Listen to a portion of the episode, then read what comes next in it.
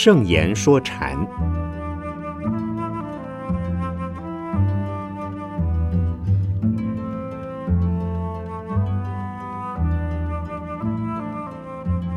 圣严法师著。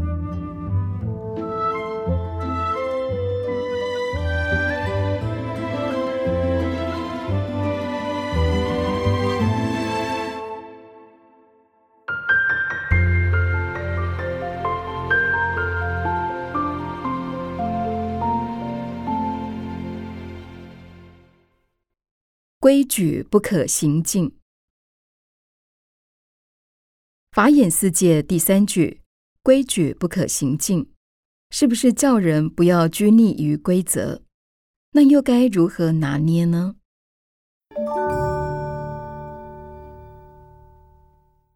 规矩、规则、法律、规约是不能没有的，否则就成了没有秩序、没有规则的社会。也等于没有伦理，上下老幼尊卑皆无准则。好比闹区的路口没有红绿灯，每一方的来车都抢着通过，结果谁也动不了。一定要走的话，就会出事。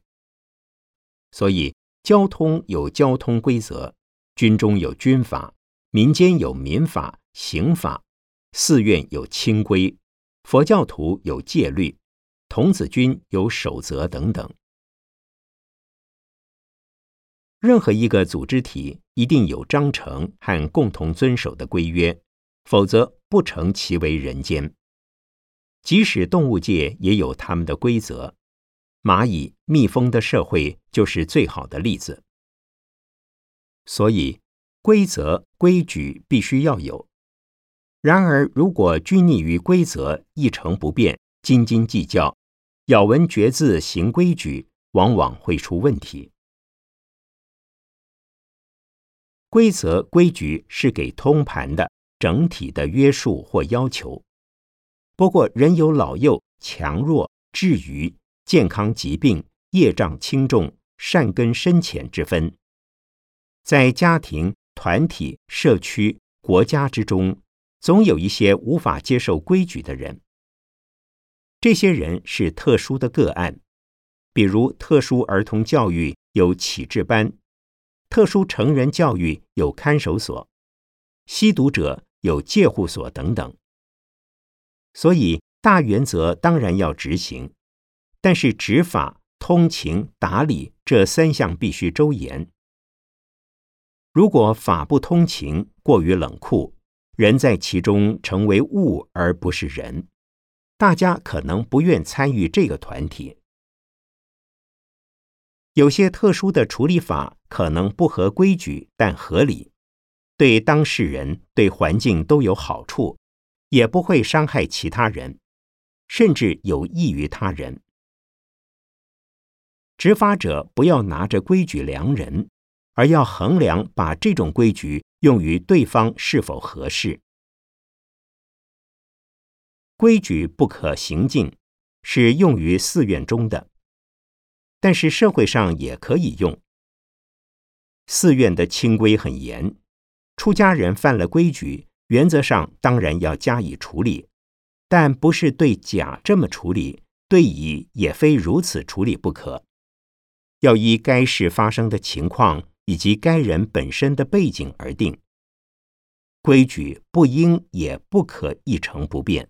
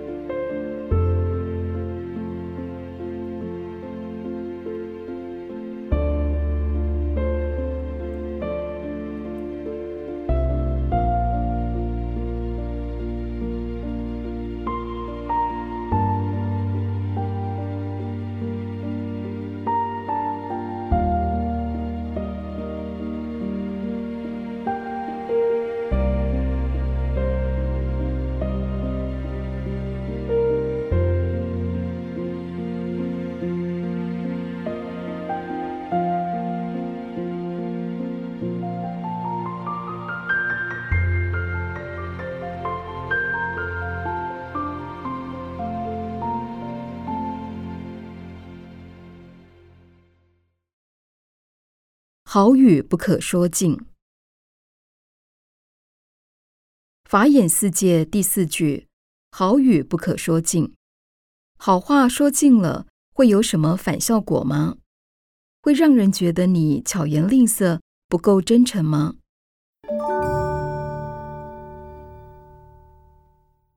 世界上没有绝对的好，也没有绝对的坏。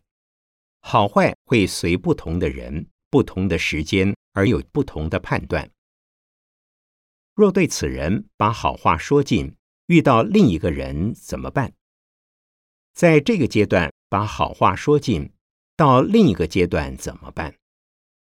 对这桩事把好话说尽，对另一桩事又怎么办？所谓好话是赞叹、恭维、歌颂。世界上怎么可能有这么完美的人或事，让你把好话说到极点？对佛教而言，最完美的人是佛。世上不可能还有如此完美的人。有人自称是佛，即使你肯定他，别人也不一定肯定他。所以，不论对自己或对别人，不论在主观或客观的立场。最好含蓄一点，不要过分。好话说尽就是过分。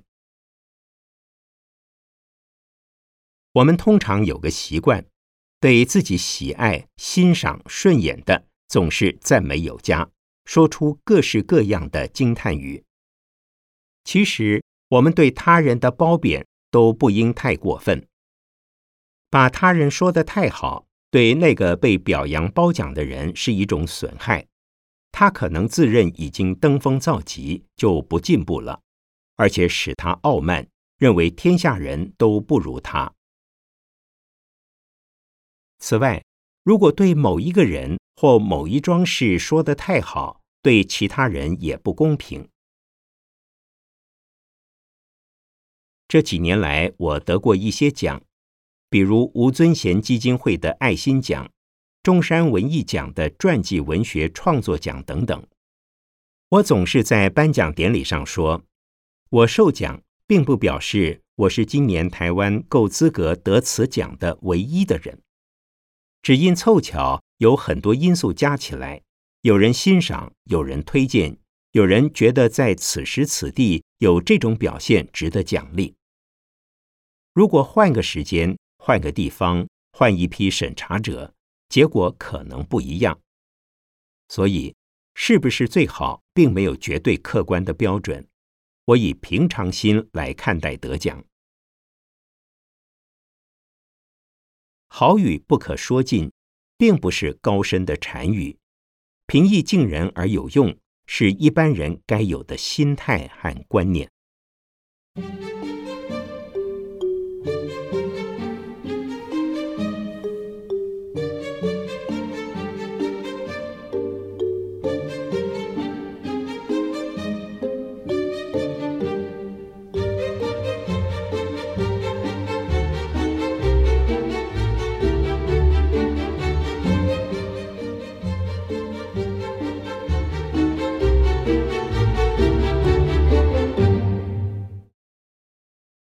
行到水穷处，坐看云起时。唐朝诗人王维有两句诗：“行到水穷处，坐看云起时”，千古传颂。人们常用来自勉或勉励他人，遇到逆境、绝境时，把得失放下，也许会有新的局面产生。如果从禅的立场来看这句话，会是怎么说呢？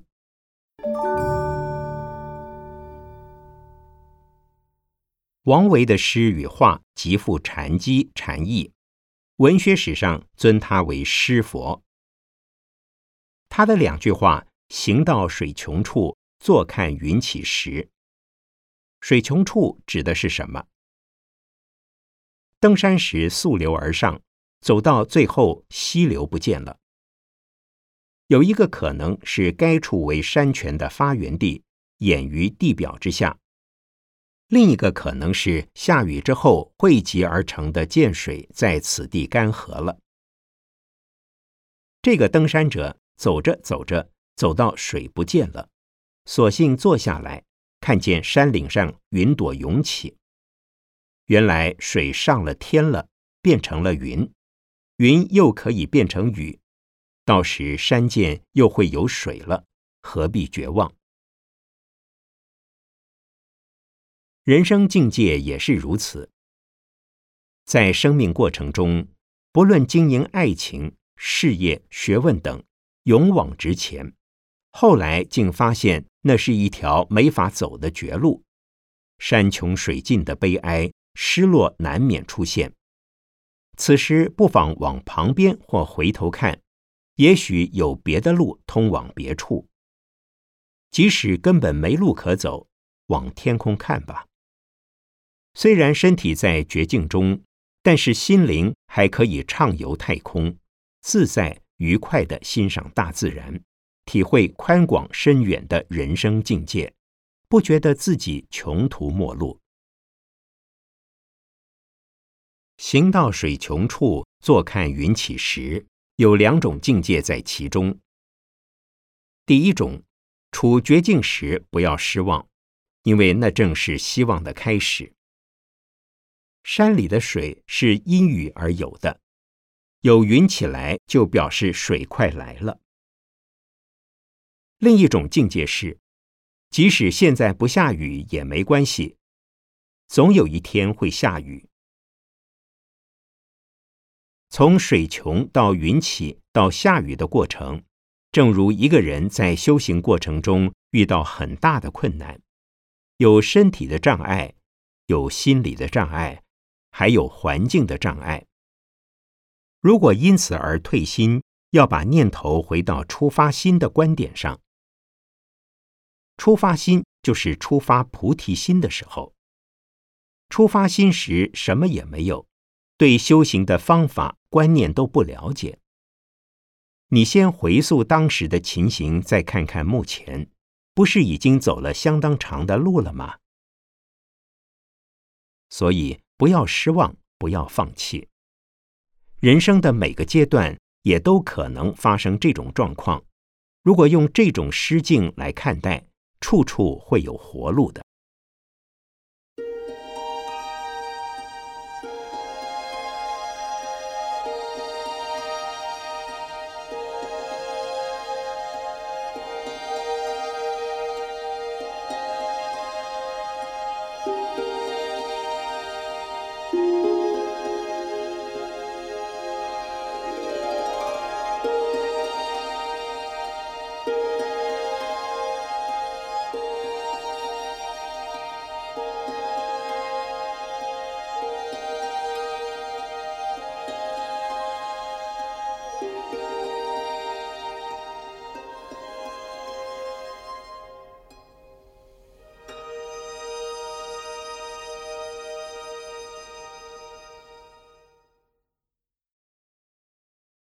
解铃系铃。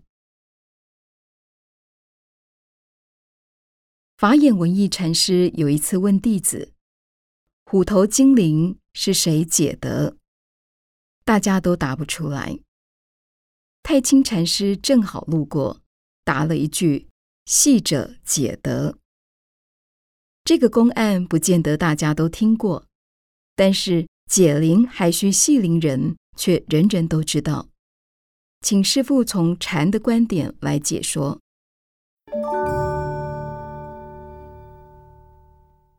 解铃系铃的源头有一个故事：有一只凶恶的老虎，大家都怕它，于是找一个勇敢的人，在他身上挂了一指铃，只要老虎一来，铃一响，大家都会闻声躲起来。这个故事后来演变成禅语中的一个比喻。身为修行人，如果遇到心外的、物质上的、环境上的困难，别人也许可以帮上忙。然而，内心的烦恼、生死的烦恼以及根本的无明，谁能解决？它是怎么升起的，就得靠你自己去解除。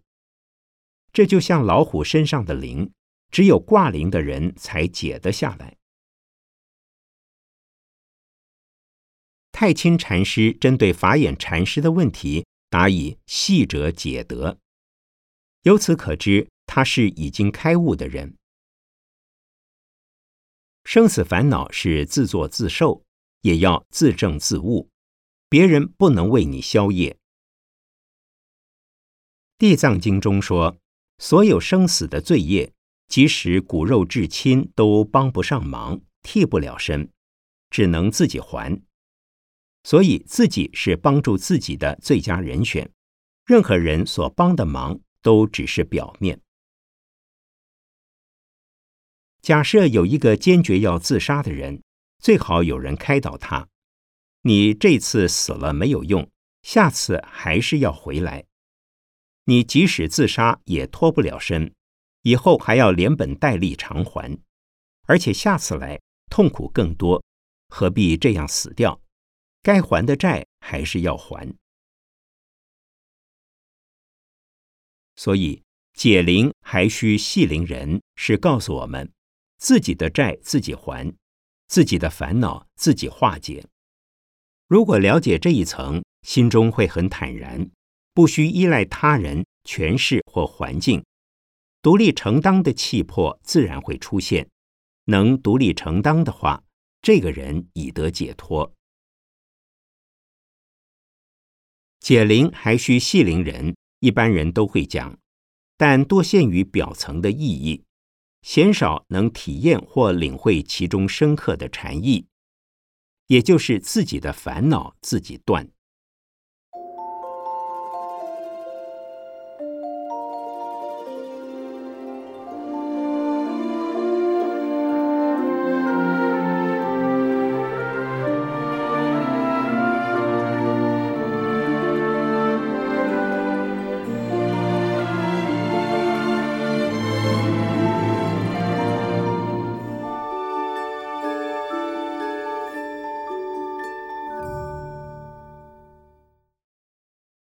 身法身，心灭法灭。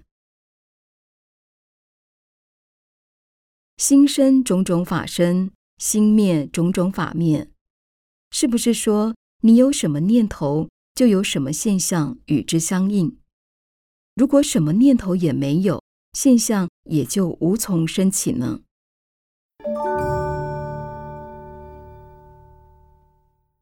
这两句话是《大圣起信论》中的名句，也可说是佛教的唯心论，其义理相当深奥。现在仅就它的现象面加以说明。这两句话简单的说，就是我们的念头和身体能够改变环境。它不但包含心理学，且超越心理学的层次。以前者而言。人在苦闷、失意、悲观、倒霉时，不论看到什么、遇到什么，都觉得不舒服、不对劲。当一个人被爱，爱人都很称心如意，事业工作都顺利，他会觉得世界很有希望，充满活力。既然同一个人在不同的心境下看同一个世界，会有不同的心理和身体的感受。心生种种法生，就心理学的层次而言，是讲得通，也可体会得到的。另一个层次则比较高深，我们所看到、接触到的人事物现象是怎么来的呢？都是由于心的活动，再加上身体的行为，心下了判断，做了决定。然后由身体来执行这个决定，产生运作，因此使得环境改变。有人想买房子，于是他赚钱、存钱，再借一点钱，结果他买得起房子了。从佛教的立场看，我所主张的提升人的品质、建设人间净土，必须从自己内心做起。所以我提倡心灵环保，自己内心希望改变自己的品质，继而从礼貌上、行为上自我提升，然后用语言、行为影响他人，使环境改变。因此，心生种种法生，是凡夫体会到也做得到的。心灭种种法灭也一样。我们看到仇人时，分外痛苦。但是如果将信念转变一下，宽恕他、原谅他、同情他，以慈悲心对待他，当慈悲心一升起，怨恨就消失了。当你没有怨恨的心时，他不再是仇人。仇人这个想法，仇人这个现象也就不存在了。所以，对任何一件事，只要念头转变或消失，外界也就没有固定的、永恒的、不变的现象。现象是随着我们念头的转变而变，这叫心灭种种法灭。如果讲到生死心，只要凡夫心升起，凡夫世界就出现；只要圣人心出现，凡夫世界就消灭。所以，佛成佛时，一切众生都是佛，凡夫世界就不存在了。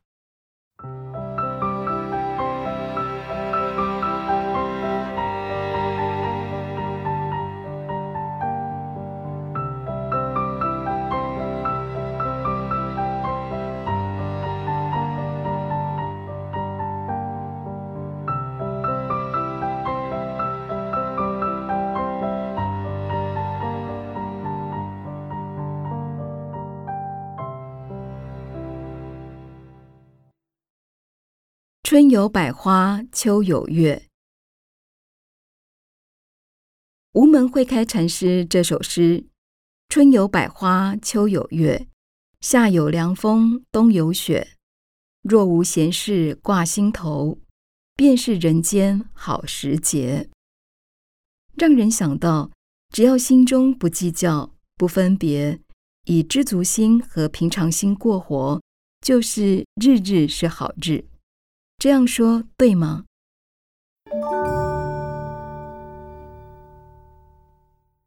我想是的。有这种心境过日子的是开悟的人，未开悟的人大概没办法。对后者而言，春天的百花，秋天的月亮是不错；夏有凉风，冬有雪景也很好。可是春天除了百花，也有荆棘和毒蛇。秋天除了明月，也有落叶和枯藤；夏天有酷日肆虐，蚊虫扰人。凉风虽好，吹不走这些烦恼。冬天有凛风烈夫，寒冰堕指，雪景虽美，掩不住这些缺憾。在未开悟者的眼中，一年四季的坏处可多着呢。无门会开禅师却叫人往好处看，往好处着想，心境就会改变。如果往坏处看，往没有办法的方向看，则是自寻末路，自讨没趣，自掘坟墓。春天不一定处处是花，但要看有花的地方，孕育百花怒放的心境。秋天虽然萧瑟。不妨培养如明月一般皎洁的胸怀，心中自然安闲。夏天即使什么都不好，但是可以体会凉风的自在，心境自然凉。冬天虽冷，晶莹纯洁的雪景却值得欣赏，苦闷会变得愉快。若无闲事挂心头，便是人间好时节。是说世间的事皆是闲事，没有一桩是不得了的，没有一桩值得烦心。烦心的事都是闲事。如果没有闲事挂在心头，就是过着人间赏心乐事的时光。日日是好日，时时是好时。因此，往好处想，心境就会豁达，也就会自得其乐。难怪开悟的人只看到百花、明月、凉风、白雪，因为他没有闲事，也无烦恼挂心头。